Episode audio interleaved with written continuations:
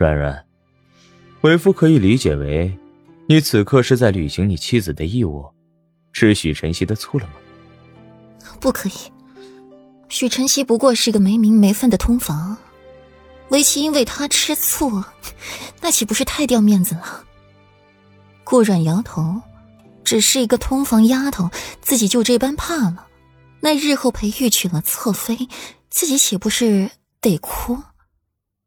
裴玉捏了捏顾软的俏鼻，无奈道：“软软，你说两句好听的话，哄为夫高兴都不成吗？”顾软扬唇一笑，腻在了裴玉怀里，语气缠绵悱恻：“夫君，你有了我这么一个聪明漂亮又识时务的小妻子，难道你还会找旁人吗？”这可就难说了。裴玉眯眸，眼底闪现了几分不怀好意。你，怎么，你还要去找别人？顾阮秀眉一皱，坐直了身子，上下打量裴玉。被你看上的姑娘，这真是倒了八辈子血霉。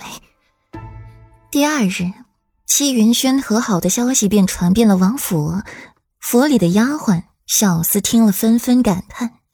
世子妃和世子爷吵架冷战，从来没有超过三天，过三天必和好。哎呀，那些人又白幸灾乐祸了。更可气的还是林苑，柳岩的屋子里一片狼藉，金钗首饰、手镯珠宝全都撒了一地。哼，他顾软还真是个狐妹子，这才几天的功夫，又把裴玉的魂儿。给勾回去了。柳岩气得心肝疼。前两天顾阮和裴玉闹掰了，在府中地位一落千丈。这才几天呢，裴玉就回心转意了。还有那个许晨曦，也是个没用的东西，长了一张狐妹子的脸，却勾不到裴玉。都在他面前宽衣解带了，裴玉都能把他一掌拍出去。夫人别动怒，总归还是有法子的。秋轩把旁人都支出去了，说话并不顾忌。有法子？柳岩冷静下来，眼眸一抬，上下打量秋轩，不屑道：“哼，你能有什么法子？一个大房的妾室，还指望和世子妃攀谈？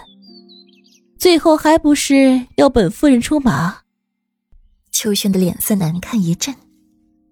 夫人只管说，想不想让顾阮摔跟头？想的话，咱们就要好生筹谋一番了。最重要的是，不能被世子爷发觉，不然帮凶和主谋没一个有好果子吃。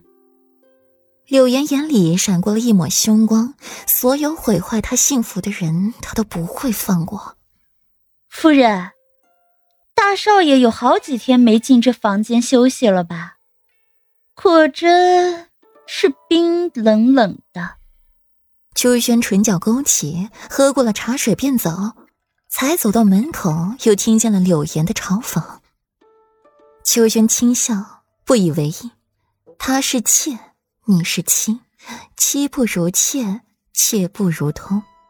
这个道理，柳岩竟还是不懂，愚笨。午后，许晨曦又熬过了乳鸽汤，换上了最明媚亮丽的衣服去书房寻裴玉。才到院子门口，便被人拦了下来。许晨曦皱了皱眉，这是以往都没有过的。大胆，你知道我是谁吗？我可是世子殿下身边的人，你居然敢拦我！许晨曦秀眉一皱，大声的站在院子外面喊，一时间吵闹不休。你大，还是世子妃大？墨荷悠悠的瞥他一眼，就你这样，能和世子妃相比吗？当然是我。许晨曦不假思索的回话，话音刚落，脸就僵了。是大大大，你年纪比世子妃大。墨荷揉了揉耳朵，他不擅长和女人吵架。